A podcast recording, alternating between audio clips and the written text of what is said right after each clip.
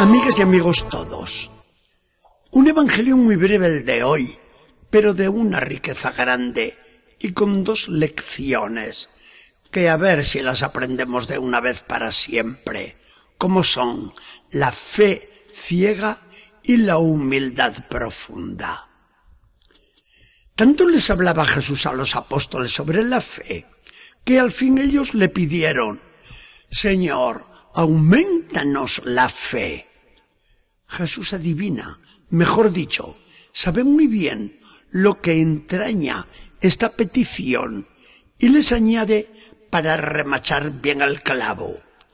Si tuvieran ustedes una fe tan grande, al menos como esta pequeñísima semilla de mostaza, le dirían a ese árbol, arráncate de raíz y quédate plantado en el mar. Les aseguro que les obedecería. Jesús, sin repetir una queja suya anterior, les venía a decir, hombres de poca fe. Pero Jesús, después de este incidente, salta por su cuenta a darnos otra de sus clásicas lecciones y que nos cuesta tanto aprender, como es la humildad porque nuestro orgullo nos domina de modo que no hay manera de que doblemos la cerviz. Así que Jesús les planteó esta cuestión a los apóstoles. Vamos a suponer que uno de ustedes tiene un criado y le dice, vete a labrar el campo o a apacentar el rebaño. Cuando ha acabado la jornada y vuelve cansado el criado, ¿quién es el que le dice, siéntate a la mesa y come? ¿Verdad que no lo haces así? Por el contrario, lo que le dices es esto.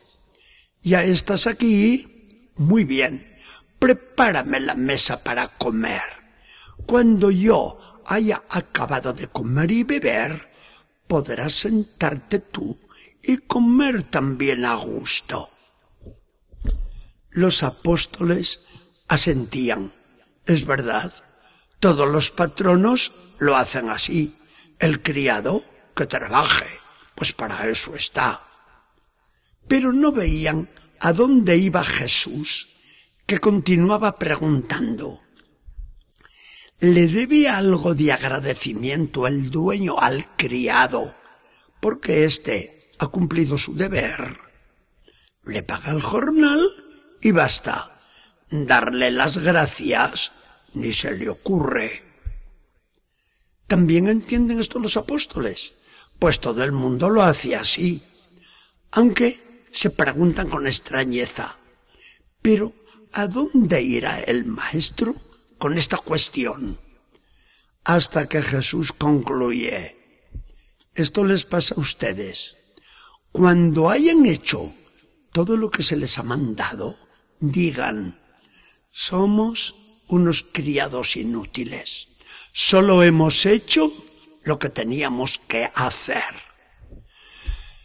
Buena noqueada la de Jesús a nuestro orgullo con estas palabras qué somos ante Dios y de qué derechos podemos presumir ante Él. Dos lecciones fundamentales de Jesús en nuestra relación con Dios. Primero, fe, fiémonos de Dios. Y humildad, no somos nada.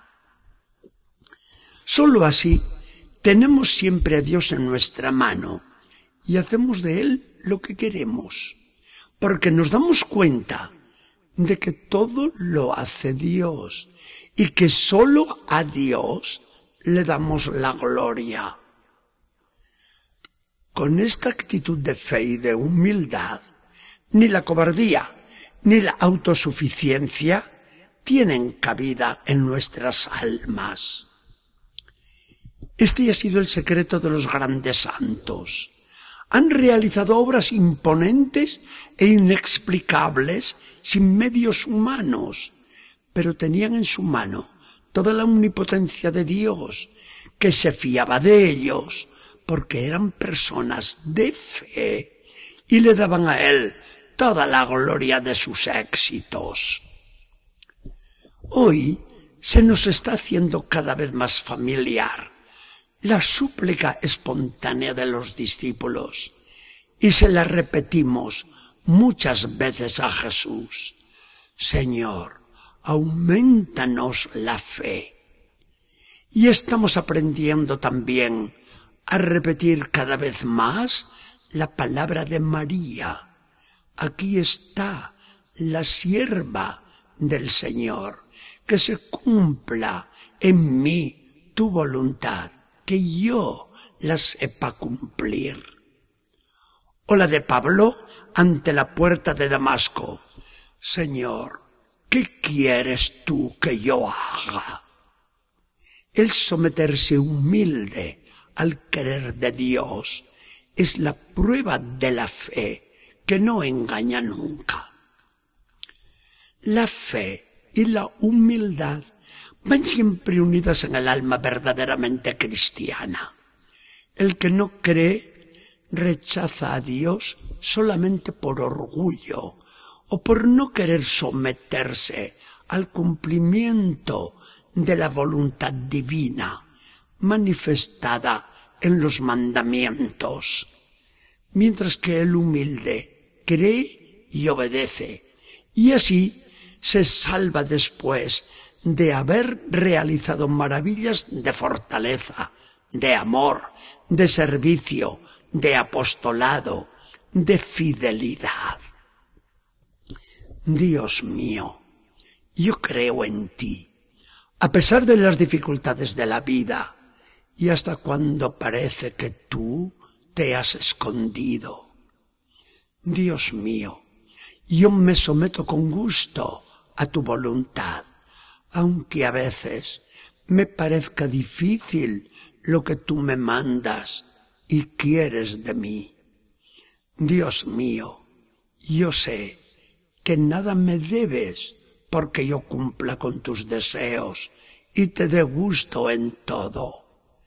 Pero también sé, Dios mío, que cuando yo haya acabado la jornada, tú, bueno y espléndido en tus dones, me vas a decir, bien, muy bien, ahora descansa, que yo, tu dueño, tu Dios, voy a ser quien te sirva en el banquete de mi reino.